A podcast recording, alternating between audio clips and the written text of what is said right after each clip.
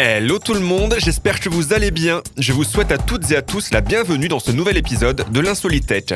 Je suis très heureux de vous retrouver et de passer ce moment avec vous comme chaque semaine.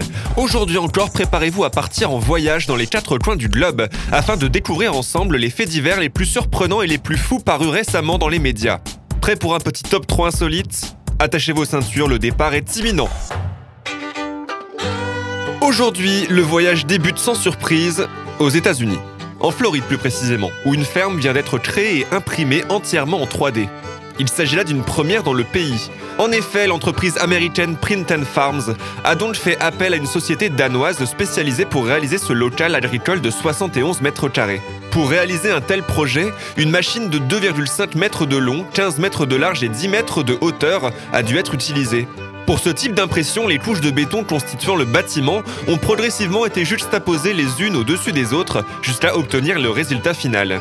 Une vidéo en accéléré de l'impression et de la création a été créée en parallèle avant d'être finalement postée sur les réseaux sociaux par l'entreprise. Après vérification, le bâtiment a bien été validé par un ingénieur garantissant ainsi la conformité du local.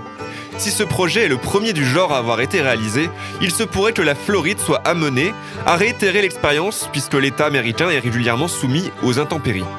Grâce à cette technique utilisée dans le projet, Printed Farms pourrait standardiser l'impression 3D. Des maisons pourraient également être créées à terme. L'entreprise attend cependant les autorisations pour mettre en route ses projets. Après la fameuse bouteille à la mer utilisée par les marins échoués pour lancer un appel de détresse, prenons maintenant la direction de l'Italie pour parler du cercueil à la mer. Vous ne comprenez pas? Pas de panique, je vous explique. Le 22 février dernier, un glissement de terrain a entraîné l'effondrement du cimetière de Camolli. Par conséquent, plus de 200 cercueils ont fait une chute de 70 mètres avant de finalement se retrouver dans la mer. Deux chapelles ont également été précipitées dans l'eau au cours de l'éboulement. Fort heureusement, cette catastrophe n'a pas fait de victimes. Plusieurs témoins étaient cependant présents sur les lieux, permettant ainsi d'immortaliser la scène. Plusieurs images montrant une importante quantité de débris jonchant la rive et flottant à la surface ont donc pu être captées au moment des faits. Si 11 cercueils ont été récupérés lors des opérations organisées après l'effondrement de la falaise, ces dernières, menées par la police et les pompiers, vont tout de même se prolonger en raison de la fragilité de la partie de la falaise encore debout. Des plongeurs sont également présents et participent activement aux recherches.